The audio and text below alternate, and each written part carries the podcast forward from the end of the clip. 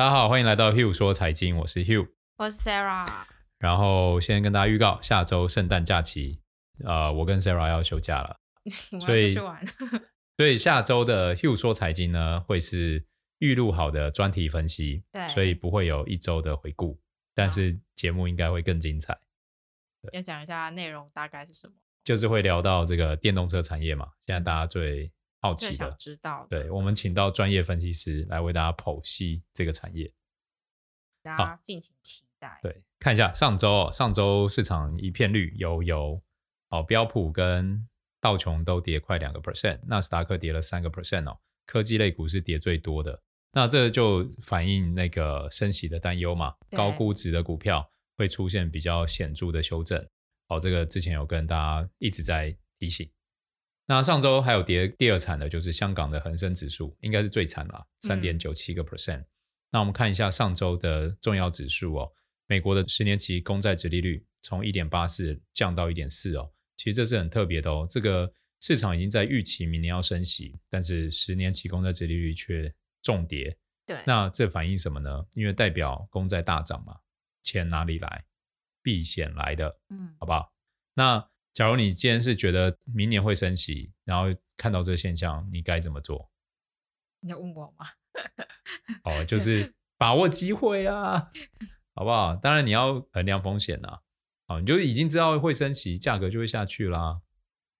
好，那我们看一下市值跟 GDP 比值哦，现在是零点二二左右，一样是还是很高，即使市场出现这样的修正，也就是说，假如它要回到零点一二。我们可以想象市场要跌多少，大概要跌掉接近四成，这是一个很可怕的数字，代表巴菲特认为跌掉市场后的股市才是他他心中理想的状态。对，那大型股跟小型股的比值的话，上周其实差不多，然后新市场跟全球市场的话，反而成交上是小跌。那恐慌指数从十八点六九大喷射到二十一点五七哦，这样是涨了十五个 percent。对，还记得前两周没有提到吗？有一周就跌了四成多嘛。嗯，哦，所以它的风险其实是很高的哦，高波动，把它当成观察市场的一个指标，而不要把它当成你操作的指标，好不好？除非你够厉害了。好，然后油金比的话，上周油价一样出现修正，然后金价也开始出现反弹。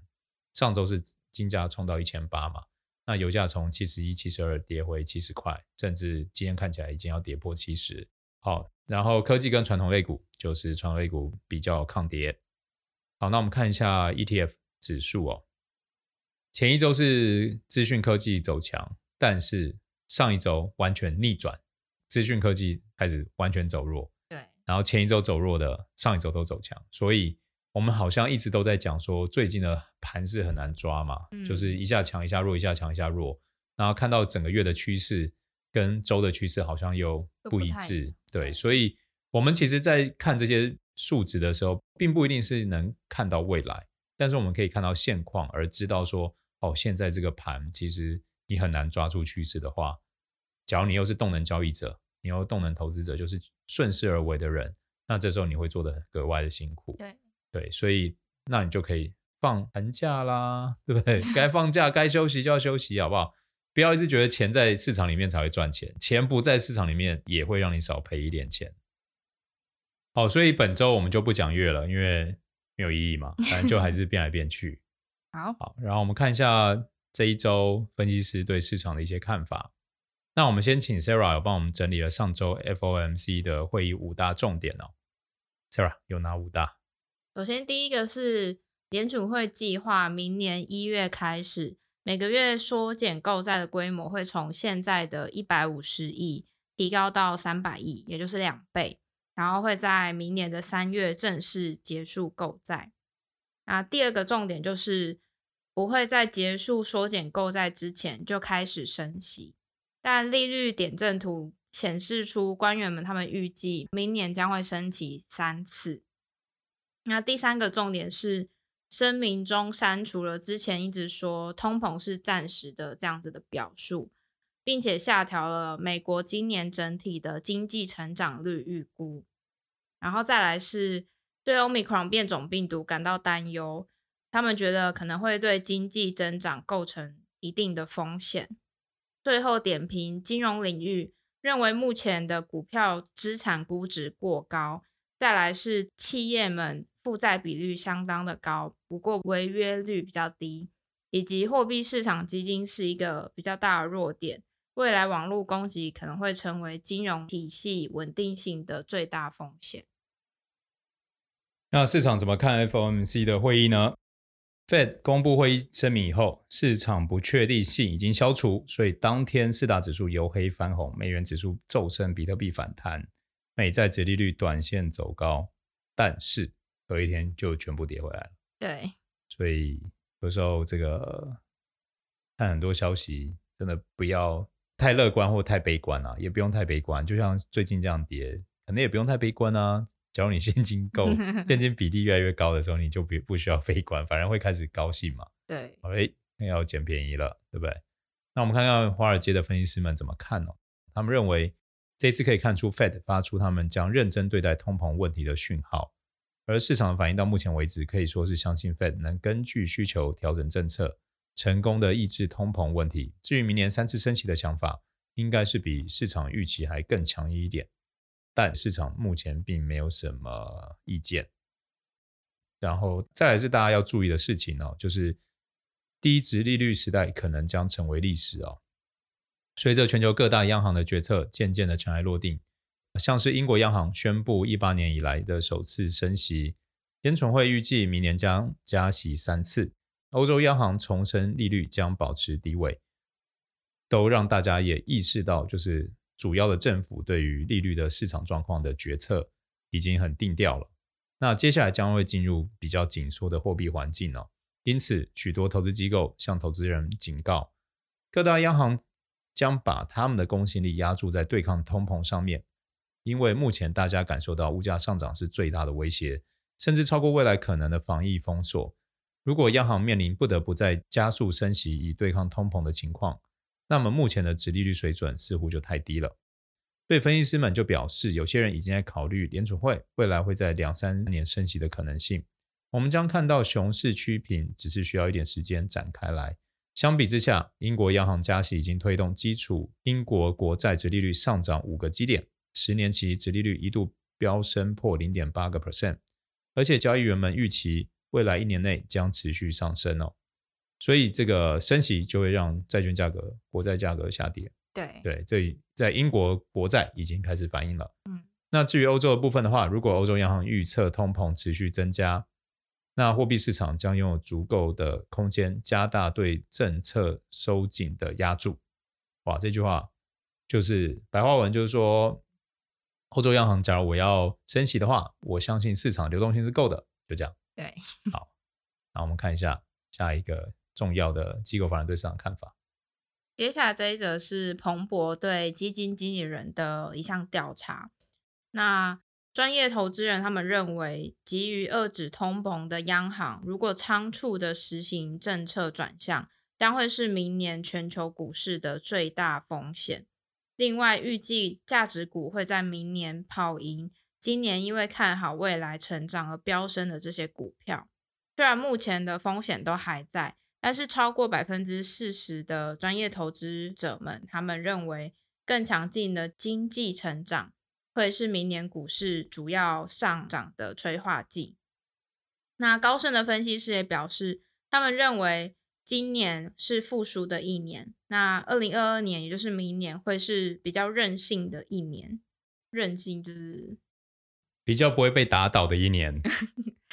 那可投资在重建供应链、数字化业务、医疗保健创新等产业，最好的机会将会是美国的小型股。因为美国小型股最近跌很多，所以其实我们这样看到啊，最近大家觉得明年最好的投资机会都是第四季、第三季开始跌的。对对，嗯。就现在跌升的，未来会会反弹。好，我们看一下美国银行哦。美国银行今年最后一次的基金经理调查显示哦，因为 Omicron 的出现，加上各大央行纷纷召开货币政策会议，全球基金经理已经在十二月疯狂囤积现金储备，现金配置比例跟十一月相比的话，增加十四个百分点，净比例来到三十六个 percent，是去年五月以来最高。尽管股票投资人高于历史平均水平。但市场参与的股票头寸降到去年十月以来最低水平了，所以其实大船已经在转弯了。对，大家有感受到吗？好，因此美国银行分析师认为，现今所谓的飙升触发了他们发出股市买入的信号，建议可以投入股市。不过他们将会非常的谨慎操作。哎呀，看这种就是废话啊！我跟你讲，就是所有哪有什么机构这些 sell side 的，怎么可能看空股市啊？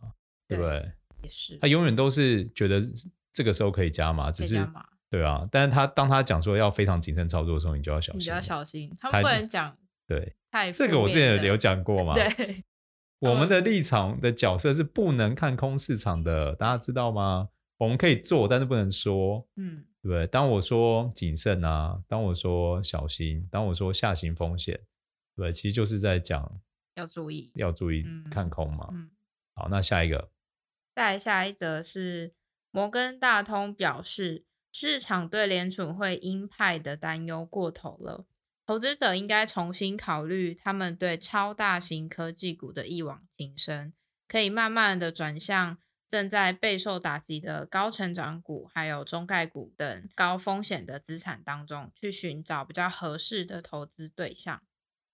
他们预计联储会将会采取更平和、更温和的方式来应对通膨，以免扼杀现在已经有的成长。因此，在明年的上半年，假设通膨显示正常化迹象，再假设联储会最终不会继续推进紧缩。并且再假设疫情再回到控制之下，那就会看到资金从超大型股转向高成长股。所以要看到资金从大型股转向高成长股，要要度过三个假设。对，一个是通膨正常化，一个是可能升息的手段比较轻微，对，然后还要疫情恢复。对，哦，那我觉得大家懂吗？听得懂。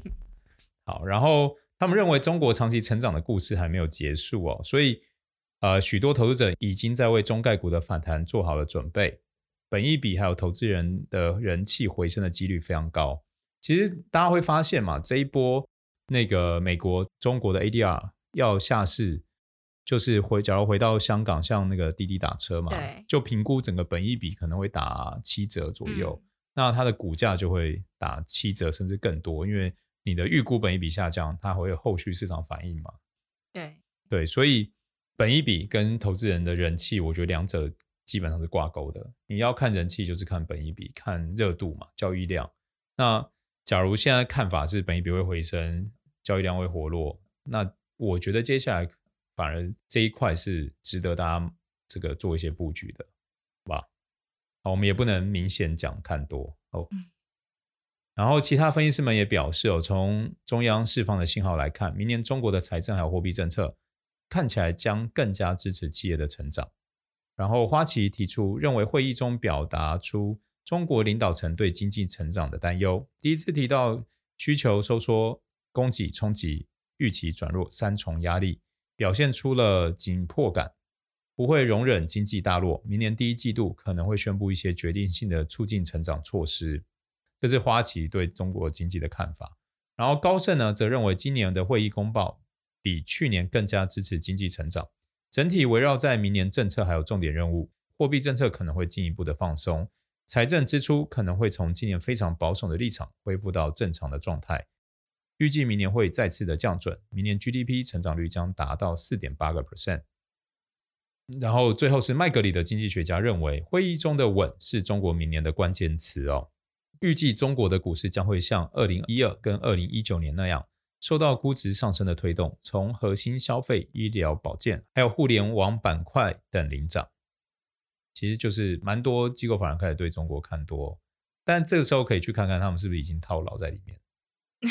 想看多的是不是已经被套了？那我们前几个礼拜有看到，的确有很多资金。高盛就是套里面套很多的，对对啊，撤最快的应该是那时候讲的是谁？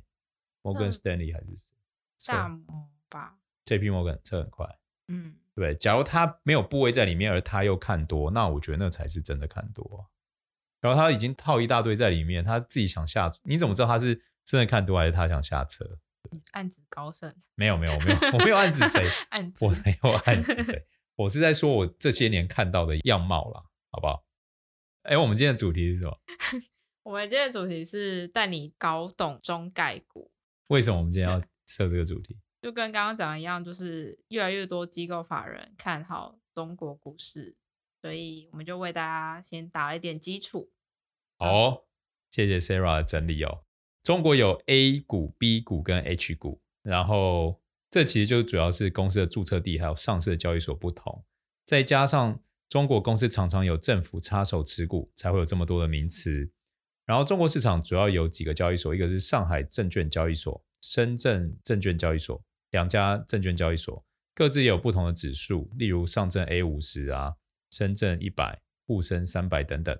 究竟该怎么分别，该怎么投资？今天听完 H 说财经，你就会搞清楚了。那 A 股呢，又称人民币普通股，公司在中国境内注册，并且在中国境内挂牌上市，以在岸人民币交易为主。在上海证交所还有深圳证交所挂牌，由中国本地投资人交易，国外投资人要透过沪港通或深港通才能交易。B 股呢，又称人民币特别股，公司在中国境内注册，并且也在中国境内挂牌上市，但是以外币交易，像是美元或港币。好，同样在上海证交所或深圳证交所挂牌，主要由国外投资人交易。目前已渐渐消失，因为 A 股的挂牌数量、流动性都远大于 B 股。最后是 H 股，又称国企股，公司在中国境内注册，但在香港挂牌上市，以港币交易，取 Hong Kong 的开头字母 H 命名。过去 H 股的大股东常常是中国政府或国营企业，所以被称为国企股。但现在很多公司已经没有官方背景了，因此现在的 H 股不见得都具有中国官方色彩。假如同一间公司，A 股跟 H 股会有什么差别呢？在上海或深圳有 A 股，又同时在香港有 H 股的状况下，理论上算了汇率之后，两者的价值应该是要一样的。不过有时候会出现 A 股比 H 股贵，或者是 A 股比 H 股便宜，那就成为部分投资者的这个套利策略。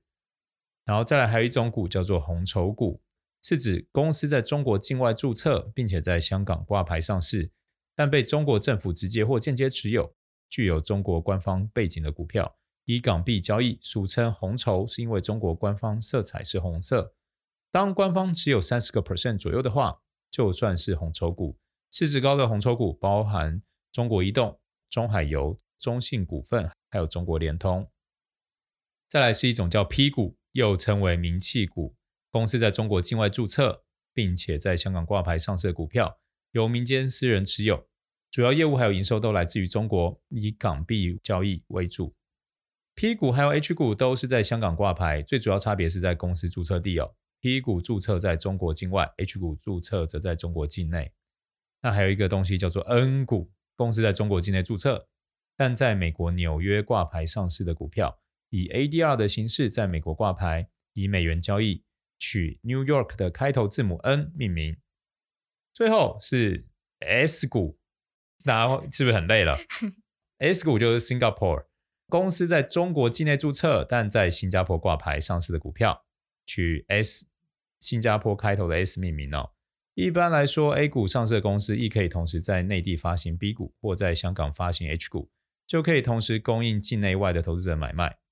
但 B 股就不可能会与 H 股共存，就是它不能又是中国特别股，然后又在好。所以，我们统整一下哦，一家公司可能会有 A 股、B 股、H 股，这是以挂牌的地方，然后交易的币别为区分，然后再来后来聊到的红筹股跟 P 股是以有没有官方色彩为主，那 N 股跟 S 股呢，则是挂牌在中国境外的。对，好，这样大家区分就比较容易懂。我们之后再整理表格放到 IG。好，大家请到 IG 看哦。那假如说现在有投资人开始觉得中国的股市最近修正非常多，然后想要投资想要投资的话，我们为大家整理了一些中国的 ETF。OK，第一家是 iShare 的 MSCI 中国 ETF，代号是 MCHI。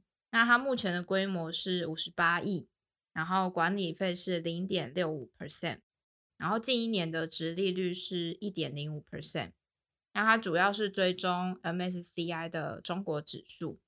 那 MSCI 指数是由摩根斯坦利他们统筹了某一个地区众多公司股价，然后再编制出的一个指数。呃，MSCI 中国指数当中都是中国比较具代表性的企业，包含我们刚刚讲的 A 股、H 股、B 股、红筹股，还有还有 ADR。那投资组合当中，网络的产业占了三十四 percent，银行产业占九 percent，然后汽车制造业占六个 percent。再来第二个被称为是中国版的纳斯达克，就是 Invesco 的中国科技类股 ETF，代号是 CQQQ。因为 QQQ 是纳斯达克的 ETF，对，所以它就多了一个 China。对，CQQQ。那它目前的规模是十四亿。然后管理费是零点七 percent，那近一年的殖利率是零点六三 percent，然后追踪的是 FTSE 的 China Intech A twenty five percent Tech Index。